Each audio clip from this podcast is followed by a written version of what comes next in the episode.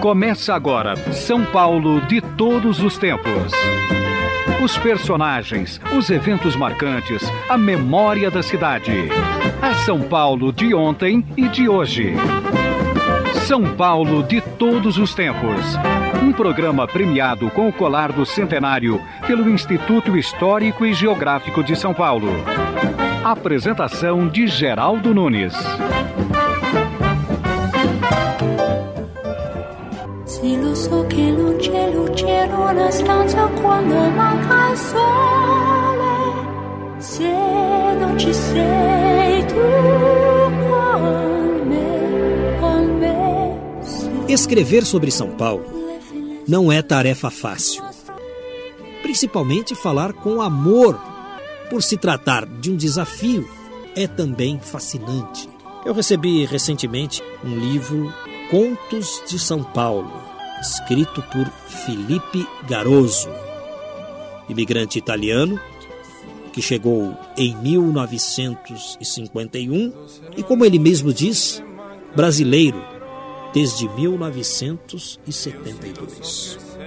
Filipe Garoso é jornalista de profissão, um especialista nas letras. Mas como falar de São Paulo com carinho? De bairro a bairro, Filipe Garoso foi buscando histórias que ele colocou num livro de quase 400 páginas. Contos de São Paulo. Olá, Felipe Garoso, como vai? Tudo bem. Deu muito trabalho escrever esse livro? Para dizer a verdade, eu me diverti. Foi um negócio mais de um prazer escrever. Nem, nem, nem tinha intenção de publicar. Escrevi mesmo por prazer meu. Depois, num dia, numa conversa com a Miriam, que é editora, ela falou, ah, deixa eu dar uma olhada. Ela leu e se prontificou a publicar. Mas não, não era a minha intenção publicar. Eu escrevi porque, como aposentado, estava com tempo de sobra. Eu mesmo me diverti mesmo, eu ria, às vezes, escrevendo o conto. Por prazer meu mesmo. São contos verdadeiros. Não, são todos inventados, mas a partir de pequenas eh, faíscas de memória.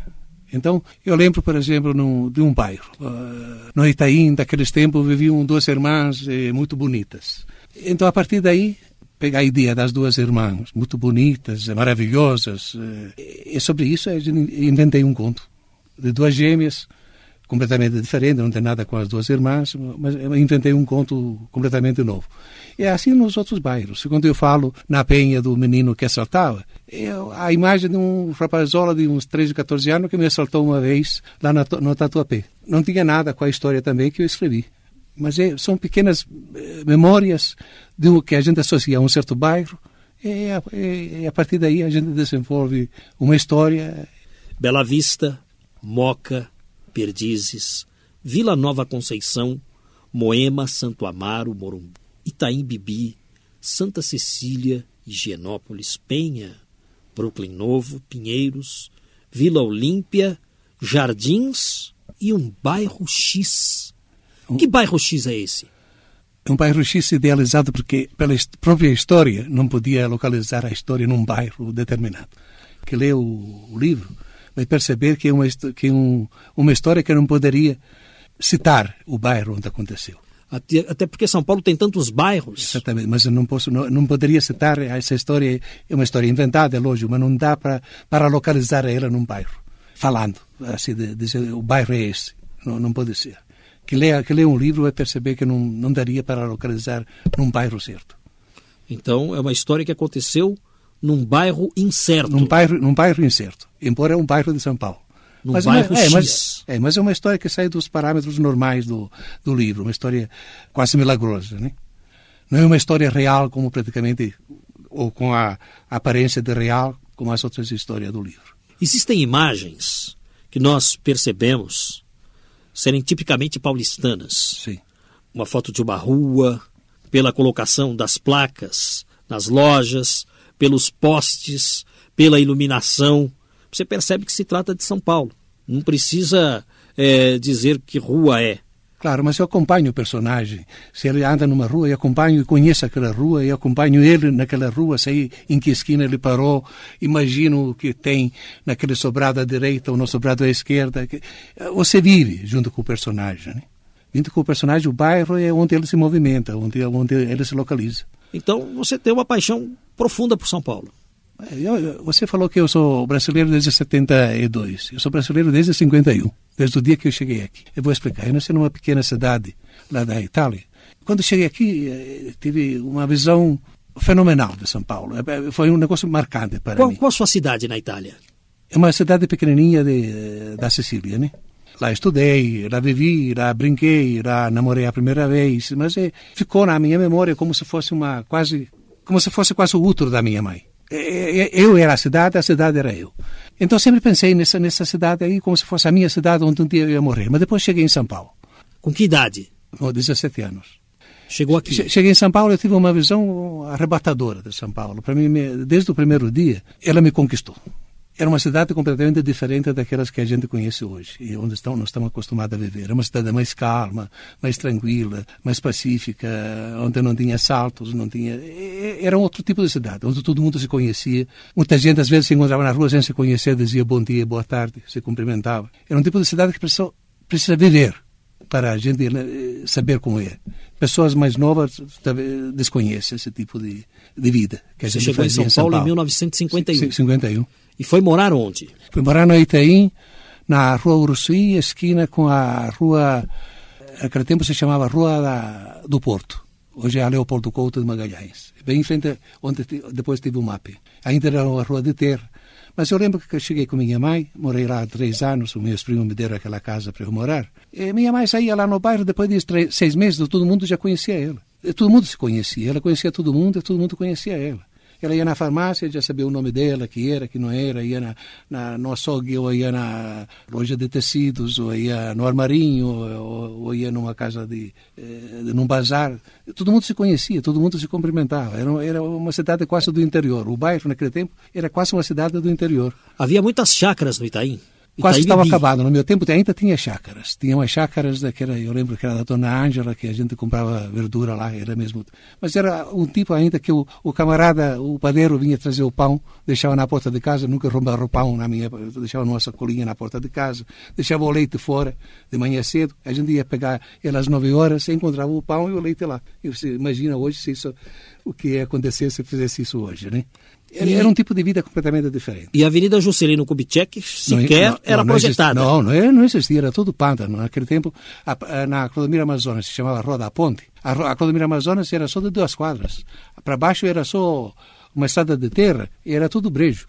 Tinha campo de futebol, era, era brejo mesmo, quase um pântano. E passava um córrego onde Passa, hoje passava está um córrego, passava um córrego a Juscelino. Kubitschek tinha um córrego. Era o córrego do Sapateiro. Isso, era o córrego do e Sapateiro. tinha uma avenida do lado que era a Avenida do Sapateiro. Sim, mas não era avenida, não, não, era uma estrada de terra.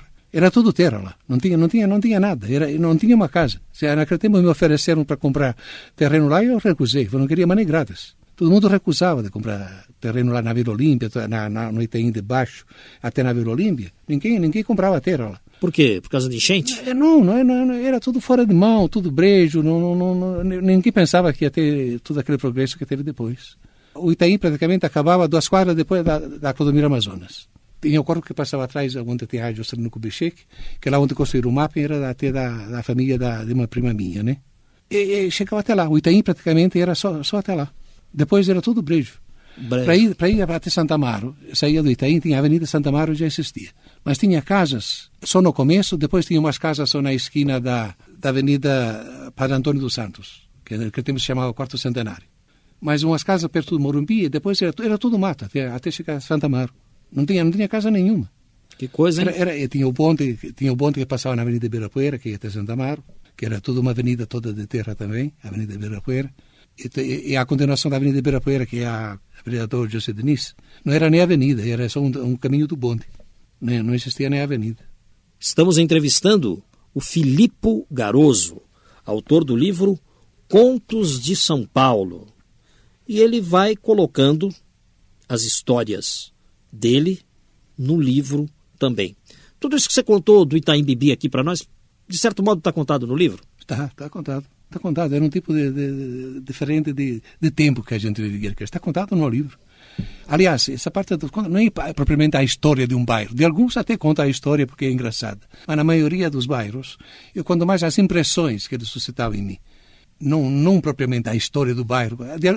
Na maioria eu conto. Na maioria eu conto como surgiu, como não surgiu, como foi roteado, como, como é que São Paulo se expandiu para aqueles lados. Junto com isso é mais a impressão que o bairro causou em mim. Uma sensação, a sensação, como se vivia naquele bairro, que, a, as impressões que, ele, que, ele, que o bairro me deixou. Você foi morar no Itaim Bibi com 17 anos. 17 anos. Aquele tempo já se pronunciava Itaim Bibi ou só Itaim?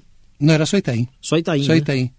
Embora o Bebi faz parte da, do, do Itaim, porque era o dono, que se chama, o dono daquele terreno, se Hum. chamava Bebi, chamavam de Bebi. Era o Era o Leopoldo dele. Couto de Magalhães, cujo apelido era Bebi. Por isso que depois ficou Itaim Bebi, e também para diferenciar do Itaim, que existe eh, Na Zona Leste. Que é o Itaim Paulista Itaim- agora. O Itaim Paulista. Mas o Bebi era o Leopoldo Couto de Magalhães. Por que será que ele tinha esse apelido Bibi? Isso eu não sei. Dizem que é por causa do carro dele, né? Fazia Bibi e tal. É uma versão. não, não, isso aí acho, acho que mais uma piadinha. É, apelidos, às vezes, familiares que vêm e depois se, se solidificam. Se, e, e do Itaim Bibi você foi para onde? Sempre morei lá no Itaim, só morei na hora que, quando casei, que trabalhava naquele tempo no Fanfula, que era na Brigadeiro Luiz Antônio, morei um, na Bela Vista, por dois anos. E depois voltei de novo para aqueles lados, Moema, Vila Olímpia. É, aliás, eu gostaria de saber o seguinte. Você é jornalista, chegou em São Paulo com 17 anos. Você chegou a trabalhar com jornalismo na Itália? Não, não, na jornalismo fazia só um jornalzinho na, na escola. Você Aquele- se tornou aquele- jornalista aquele profissional jornal da aqui? Aqui, aqui no Brasil. Co- como é que se deu eh, essa É, sua entrada no jornalismo? É, eu trabalhava, quando eu cheguei aqui, eu fiquei trabalhando num departamento que era do consulado, que era, naquele tempo era do o patronato, era o departamento do consulado, em auxílio de imigrantes e tudo. Mas eh, a minha intenção era fazer jornalismo, então peguei e fui no Fanfula, que era o diário do, da colônia italiana, né? Naquele tempo tirava 25 mil por dia. Fiquei lá seis anos. Dois anos como redator, quatro anos como redator-chefe. Depois tive uma proposta muito melhor para sair, para fazer uma revista eh, para um laboratório, aí saí. Aí começou a minha carreira. Depois fui na editora Abril. Naquele tempo já passei do italiano para o português. No, no Fanfula você já começou escrevendo? A Não, comecei, comecei como revisor ainda na 7 de abril. Tinha as oficinas naquele tempo, era na 7 de abril, onde depois foi construído o Cine Coral. Era, era, lá era uma gráfica, na 7 de não, abril. não tinha nada a ver com os diários associados. Não, não. Era na 7 de abril, era perto entre a Praça da República e a Telefônica. De, lembra onde estava o Cine Coral, não? Hum, mais ou menos. É, então, lá onde era uma oficina, eh, tinha uma oficina e o Fanfula era impresso lá. Depois mudou para a Brigadeiro Luiz Antônio, onde fui trabalhar como redator. O jornal O Fanfula? jornal, o jornal. Teve sede na Brigadeiro Luiz Antônio? Na Brigadeiro Luiz Antônio, entre o Danúbio e a Humaitá. Porque muita gente pensa que a Fanfula fechou, né? Não fechou, existe na Moca. Não, praticamente fechou. O Fanfula, como diário, fechou. É só o, o velho dono, o dono a, o descendente do dono do jornal, ainda é dito uma vez por semana. Me parece que é dito uma vez por semana, já ficou um Isso. semanário. é. Tem uma edição semanal. Mas, na- é, mas naquele, é, naquele e tempo... sai não, na Moca. Não, acho que é para esses lados mesmo. Acho que é na Casa Verde. Agora, vamos abrir espaço para Juliano Spayer. Viva São Paulo! A ouvinte Sinara de Matos se lembra das festas juninas num bairro muito sossegado.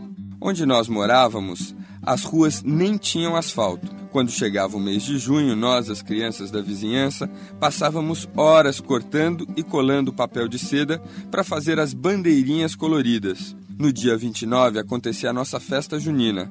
Dona Ruth fazia doce de leite, Dona Marilene a canjica, Dona Chiquinha a cocada e minha mãe preparava a paçoca. Todas as pessoas se vestiam a caráter, a criançada soltando balões chinesinhos, riscando fósforos coloridos. E quando chegava o conjunto de sanfoneiros da Vila Hamburguesa, que nós chamávamos de os Vai Quem Pode, dançávamos até cansar. Um dia, a prefeitura descobriu nosso pequeno mundo e mandou máquinas, tratores, asfaltaram as ruas, gramaram tudo, plantaram flores nos canteiros. Ficou lindo, mas a nossa festa acabou. Viva São Paulo celebrando as suas memórias da cidade. Encontre a sua turma pelo site. Agora, um intervalo.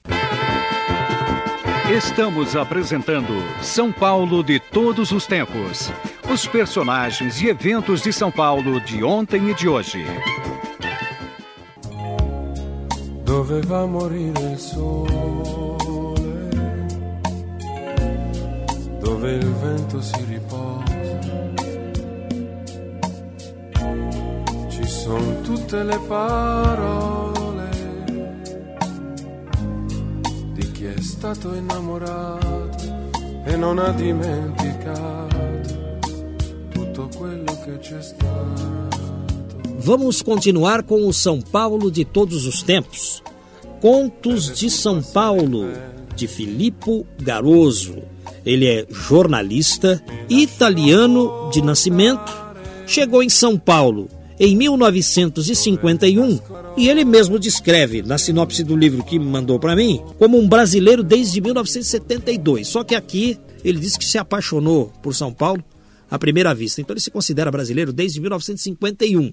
Mas na sinopse está brasileiro desde 1972. O que, que aconteceu em 1972 para você se sentir mais brasileiro ainda, Filipe? Não, foi por causa disso. Eu me sentia brasileiro é a mesma coisa. Foi obrigado a fazer isso porque saiu uma lei que jornalista podia ser só brasileiro. Você obteve a cidadania brasileira? Teve que a cidadania brasileira para poder continuar ser jornalista. Mas normal, isso não, não, tinha, não tem nada com o pensamento meu. Eu já era, me sentia brasileiro desde, como eu disse, desde 51. Você trabalhou no jornal Fanfula?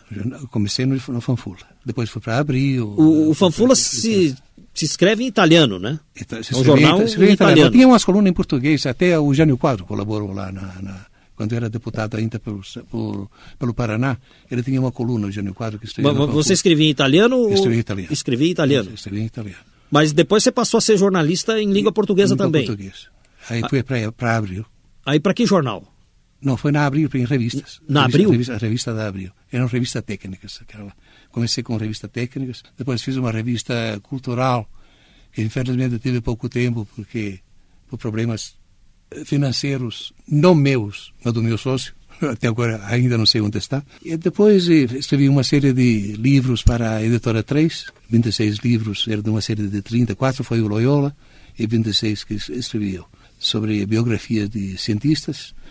E depois eh, fui para a Visão e fiquei lá 15 anos como redator-chefe. Entrei como redator-chefe, fiquei 15 anos. Filippo, você se lembra do tempo em que os jornais saíam em três edições? Lembro.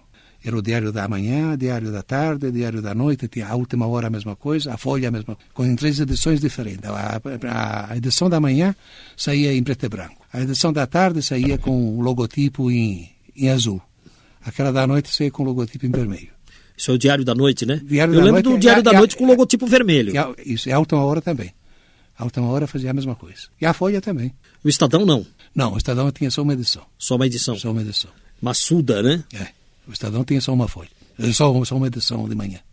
E o Filipe Garoso está conosco porque ele está lançando um livro chamado Contos de São Paulo, onde ele descreve a cidade em contos escritos por ele, mas a partir da perspectiva de um bairro. O primeiro capítulo do livro fala sobre a Bela Vista. O personagem principal deste capítulo é um jovem tipógrafo chamado Oswaldinho Catarese.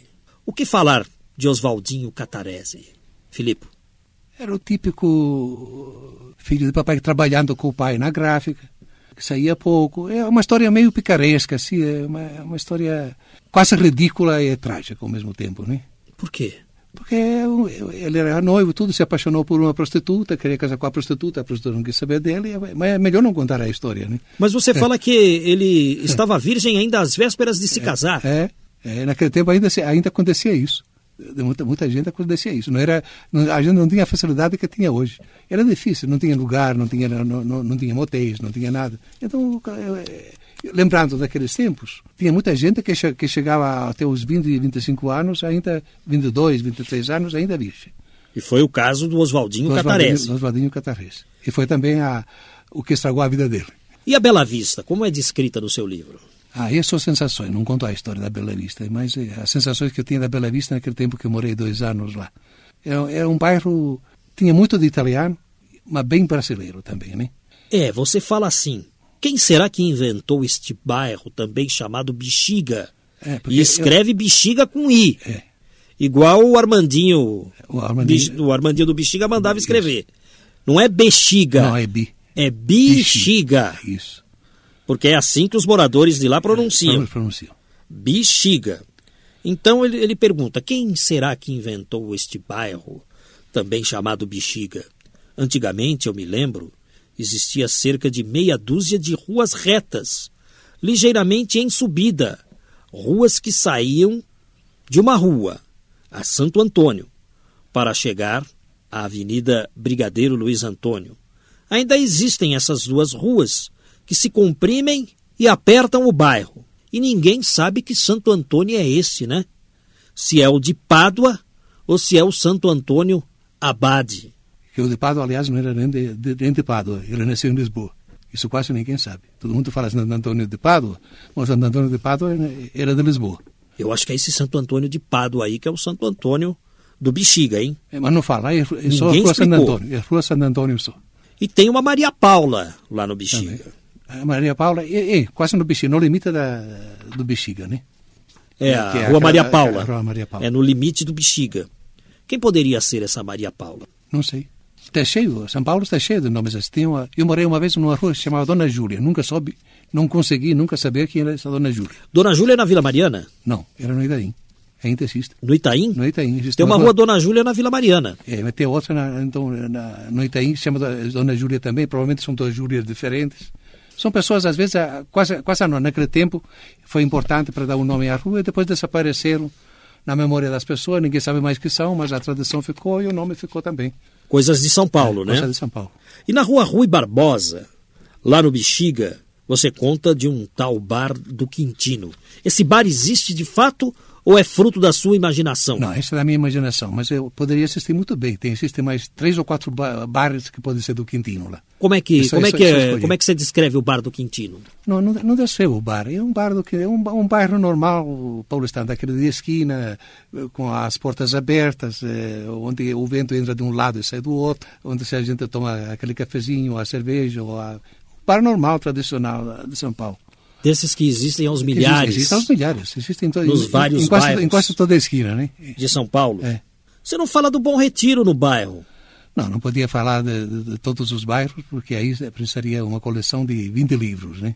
Você sabe que agora eu saio à procura de padarias. E eu tenho passado pelo bairro do Bom Retiro, em busca das padarias. E a cara dos bares de São Paulo é essa cara que você descreveu aí.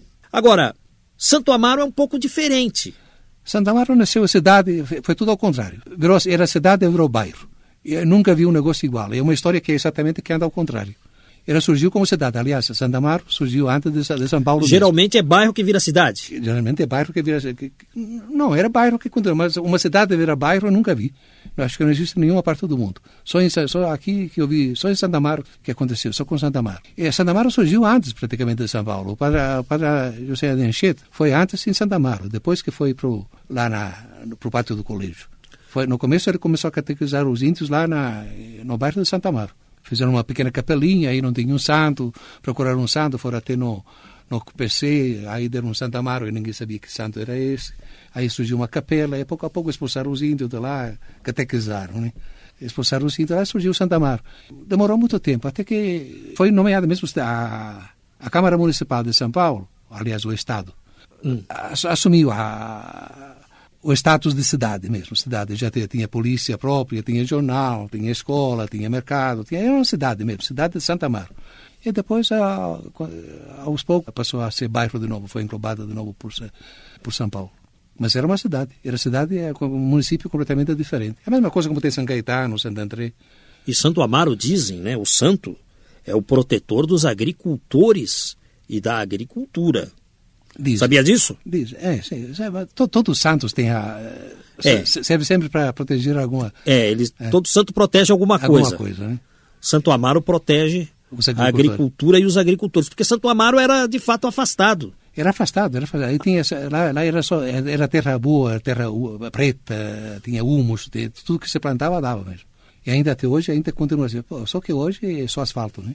Infelizmente é só asfalto e os bares de Santo Amaro são um pouco diferentes dos bares do restante da cidade. Eu, pelo menos, mas, sinto mas, assim. Mas com pouca, mas com pouca diferença, não tem, não tem muita diferença. Eu acho que não tem muita diferença. Sobre Santo Amaro, você fala de uma menina que viu o anjo. É, isso é completamente inventado. Só, só, a partir daí, de uma, de uma pequena lembrança uma vez. Ah, mas conta aí o que, que, que você inventou. Não, inventei tudo. A história foi toda inventada. É só uma parte sempre, uma parte sempre de alguma coisa que me lembra o bairro. Então eu lembro que no bairro uma vez tinha uma menina que adivinhava as coisas, dizia que fazia profecias, que fazia. Então a partir dessa memória, dessa memória que eu tive, que essa menina morava em Santa Amaro, aí veio a história e, e foi localizada em Santa Amaro. A menina adivinhava as coisas? É, é uma menina que profetizava coisas. É, é, aquele. Eu me lembro que havia muitos curandeiros em São Tem, Paulo. e ainda existe hoje. Ainda está cheio. Diminuiu um pouco, né? Talvez para uma certa classe de pessoas, para para uma certa classe de pessoas ainda continuam e, e são bastantes. É, agora existem templos evangélicos, né? Isso, isso, é, se encarregam. dá na mesma. É, né? Se, se encarregam desse é. serviço de, de curandeirismo. É, põe a mão na cabeça, expulsa um demônio, enquanto as meninas eh, gritam histericamente. É, é a mesma coisa que a menina que viu o anjo, só que é feito de outra maneira com a ajuda da mídia, com a ajuda da televisão, com a ajuda de, de, de aparelhos eletrônicos, de, é, é, praticamente é a mesma coisa. A força de São Paulo está nos bairros. E apesar de São Paulo ter uma característica, aquilo que eu te disse, né? Se você olhar uma fotografia de uma rua, Sim. pelo telefone público, pelo poste, pela iluminação, pelo buraco no asfalto, você vai perceber que é São Paulo. Perceber que é São Paulo e às vezes dá até para localizar o bairro. Por exemplo, Santa Cecília é diferente da Penha. Tudo é São Paulo, mas Santa Cecília é muito, é muito perto do centro, foi um dos primeiros bairros a ser colonizados. E era caminho, quem queria sair de São Paulo para ir para Campinas, por exemplo, era o último reduto praticamente civilizado. É, lá, antes de partir, tinha as ventas onde todo mundo comprava os arreios para as mulas, eh, comprava a roda que estava meio quebrada. E depois partiu, era uma longa viagem, era uma aventura. Queria ir para Jundiaí, para o lado de Jundiaí, Campinas. Era uma aventura que, que eles empreendiam. Era, era, era uma caminhada de dias e dias. Tanto que eu não ia, ninguém ia sozinho. Tinha medo de índios de, de, ou de bandidos, de outras coisas. Então eu fazia um tipo de uh, caravana. Saíam do Largo do Aroche, eh, passavam lá pela, por Santa Cecília, desciam até Pinheiros, até o caminho de, de, de Pinheiros, e depois se adentravam pelo mato até chegar no interior. E, Mas era uma aventura mesmo. E, e, mais ou menos próximo a Santa Cecília está a Água Branca. Sim. E dizem que os tropeiros paravam também no Parque da Água Branca. Depois, antes era, a Água Branca ainda não existia, quando a Santa Cecília foi antes, depois veio a Água Branca. A cidade vai se expandindo aos a, poucos. A, se expandiu aos poucos. Isso aí, a Água Branca surgiu, se não erro, era uma sesmaria grande que existia, que foi dada para um certo Martim, não lembro mais certamente o nome, Martim de Souza, alguma coisa assim, enorme. Essas marias, sabes que são aquelas terrenos onde o camarada se compromete, o rei dava, lá de Portugal, já dava uma sesmaria grande a alguém. Eles tinham que se comprometer que ia aproveitar para a agricultura e tudo. E o camarada nunca fazia nada disso. Né? Pegava só as terras e deixava lá como estava. Então era Maria Grande, esse camarada não, não fez nada, até era um negócio que para ele não servia, e deu de presente para os jesuítas. Os jesuítas também não fizeram nada. A única coisa que fizeram, dividiram essa Maria Grande em Pacaembu de baixo, Pacaembu de cima, Pacaembu do meio e Pacaembu uh, de baixo. Pacaembu de baixo, o mesmo Pacaembu. O de cima, eu, atualmente, é o Higienópolis. Ah, é? É. Pacaembu de Baixo. É, é, é. Pacaembu de Baixo era Água Branca, do lado da Água Branca. Tá vendo? Tem isso também, é. hein? Pacaembu. Era, era tudo uma Sesmaria, é da, da Avenida Doutor Arnaldo até na Água Branca. Estamos ouvindo relatos do Filipe Garoso, autor do livro Contos de São Paulo. E já que o assunto é a cidade, viva São Paulo! No início dos anos 70, o programa Domingueiro da família do ouvinte Roberto Riso era ir ao aeroporto de Congonhas. Pegávamos um ônibus na Praça Marechal Deodoro e, após demorado percurso que passava pela Avenida 9 de Julho, chegávamos ao nosso destino. Minha mãe levava pães e um frango assado comprado numa padaria perto de casa. O lanche era feito num parapeito que ficava onde hoje é o terminal de check-in da Gol. O que eu mais gostava de acompanhar era o ritual dos Electra 2. Um a um, seus quatro motores eram acionados. Só então o avião se deslocava para a pista e ganhava os céus. Eu só viria embarcar em Congonhas em um voo 25 anos depois e dentro de um Airbus pude imaginar o menino do outro lado assistindo a decolagem. Viva São Paulo celebrando a sua memória da cidade. Participe pelo site. Este é o São Paulo de todos os tempos. Estamos entrevistando Filipe Garoso, autor do livro Contos de São Paulo. Vamos ao intervalo.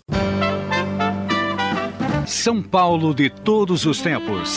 Momentos e personagens marcantes do dia a dia paulistano. Vivo per lei da quando sai, la prima volta l'ho incontrata. Non mi ricordo come, ma è entrata dentro e c'era stata. Vivo per lei perché mi fa vibrare forte l'anima.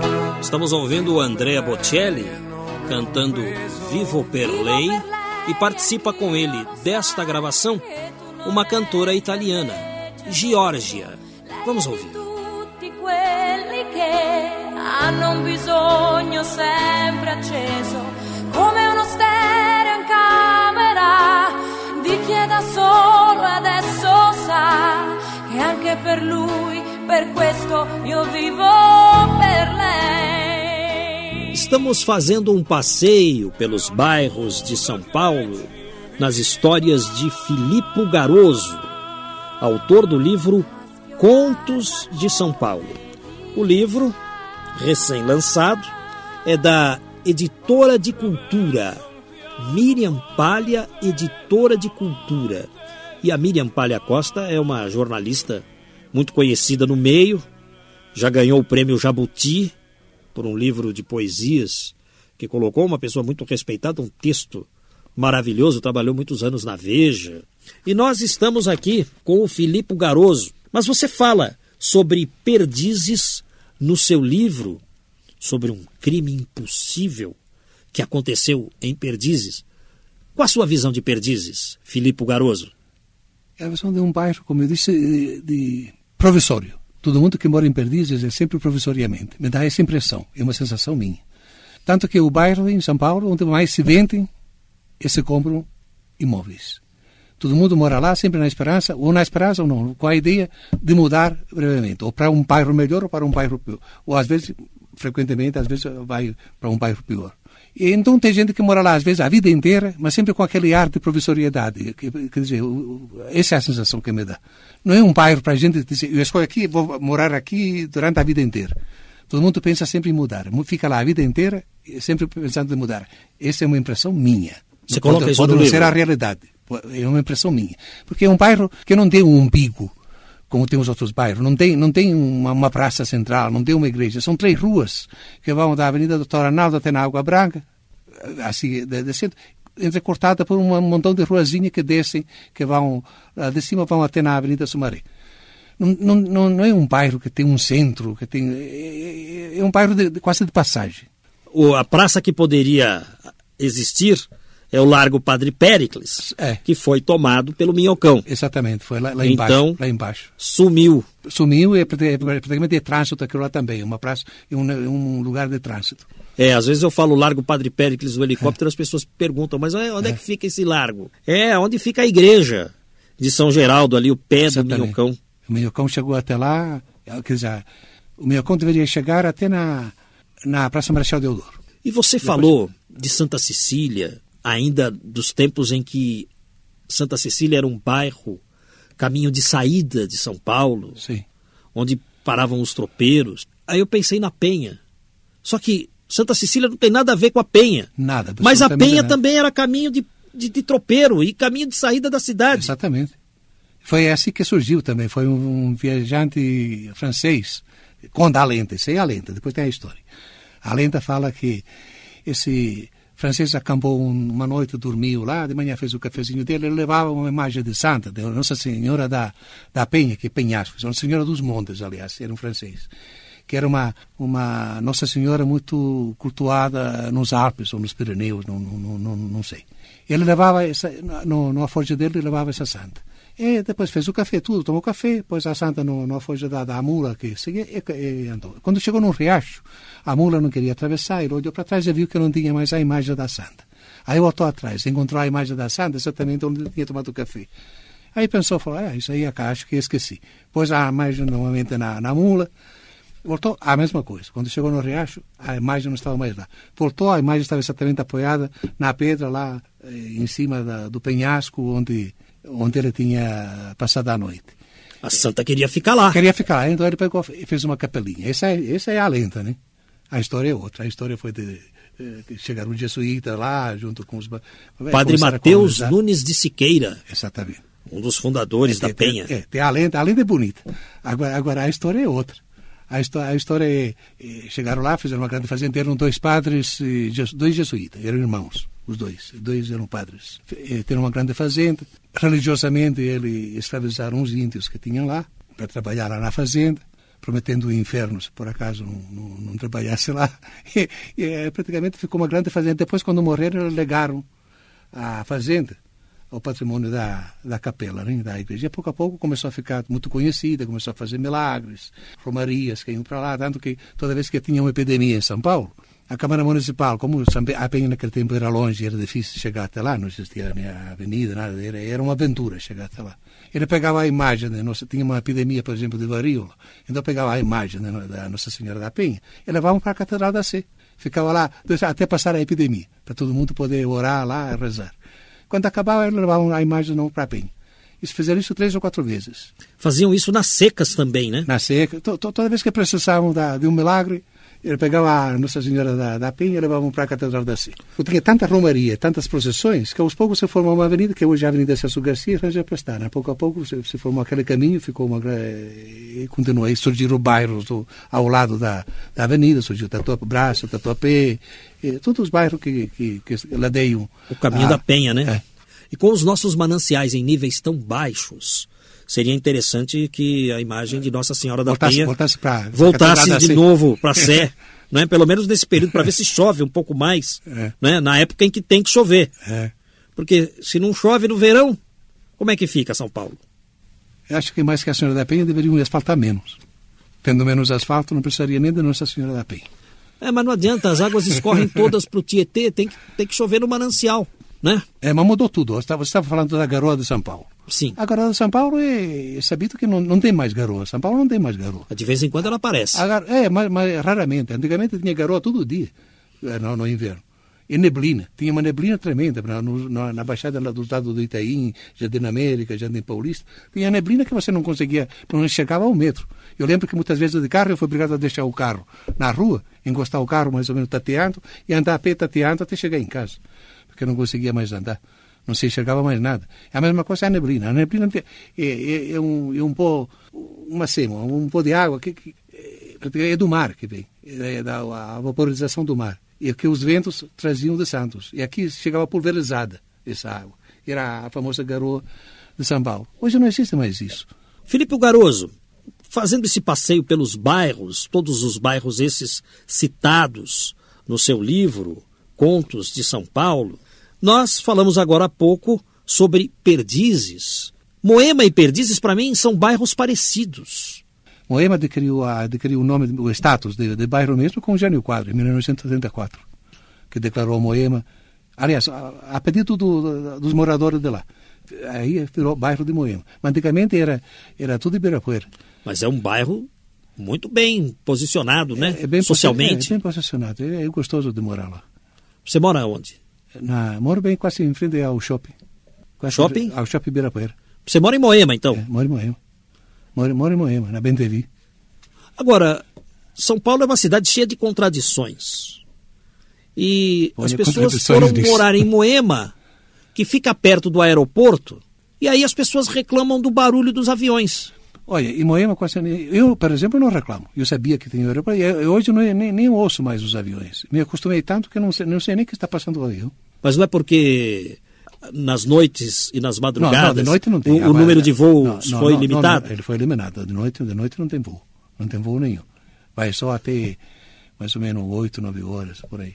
Depois, depois para e recomeça de manhã lá depois das sete. Que horas que começa o, voo, o barulho ah, dos voos? Sete, sete e meia. Aí sete e meia já tem barulho de é. avião. Mas, mas, mas, ninguém que mora lá quase não repara, ninguém repara mais. A gente se acostuma. O homem tem isso de, de bacana. O homem se acostuma com tudo. Você gosta de Moema?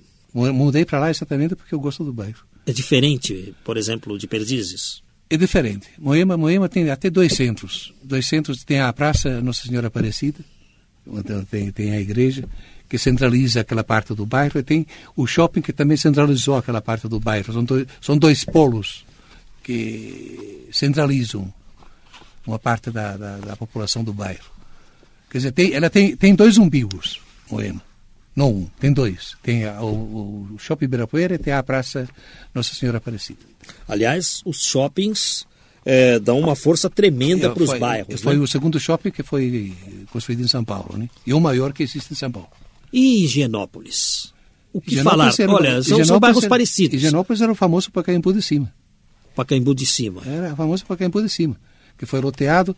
A, a elite paulistana saiu saiu de, dos Campos Elíseos, que já tinha ficado com uma certa decadência, e foi loteado em Higienópolis e construiu todas aquelas velhas, aquelas mansões, toda copiando de mansões europeias.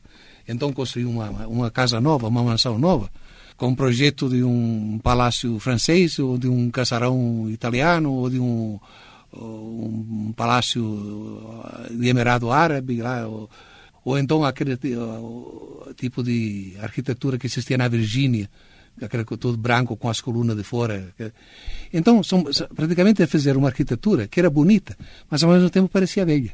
Porque copiaram tudo, os arquitetos copiaram tudo, de, era tudo europeu. Importavam ah, o mármore da, da Itália, os móveis tinham que ser franceses, eh, o arquiteto tinha que ser inglês, e, era tudo copiado.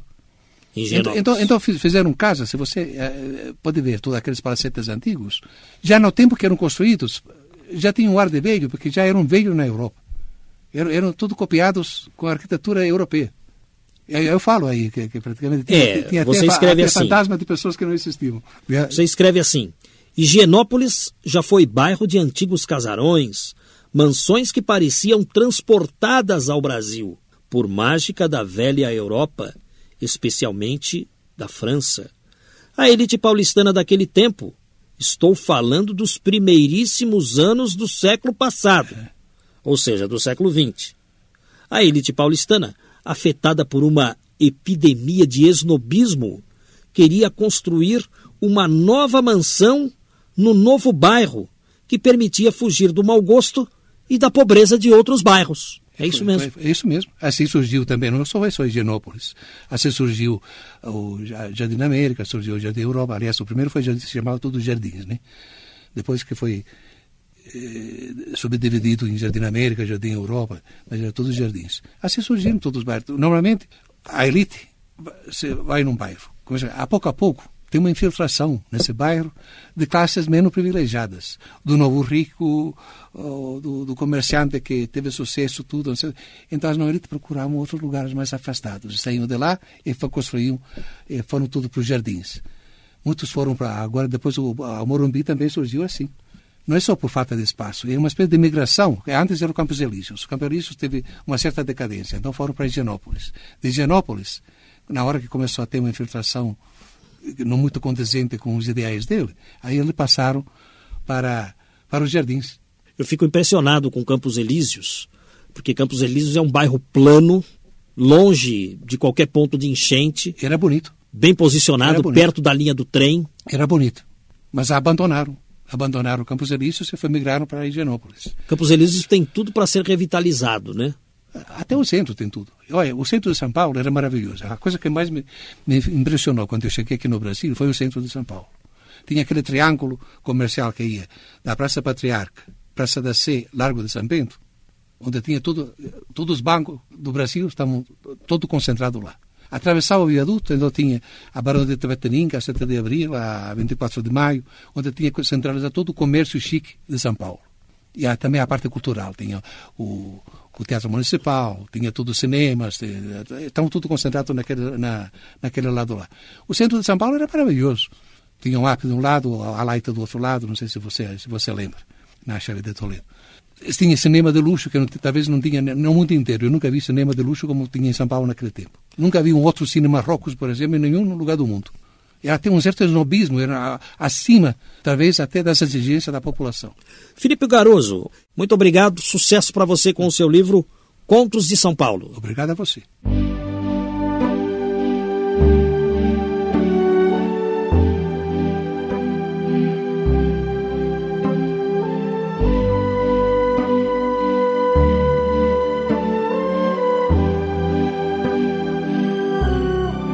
Trabalhos técnicos de Valdir Paiano e Oswaldo Silva.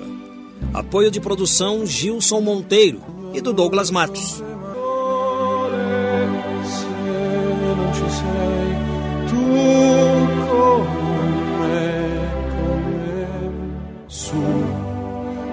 Finestre, mostra a tutti il mio cuore che hai acceso, chiudi dentro me la luce che hai incontrato per strada. Estamos encerrando mais uma edição do programa São Paulo de Todos os Tempos. Os personagens, os eventos marcantes, a memória da cidade. A São Paulo de ontem e de hoje. São Paulo de Todos os Tempos. Um programa premiado com o colar do centenário pelo Instituto Histórico e Geográfico de São Paulo. Apresentação de Geraldo Nunes.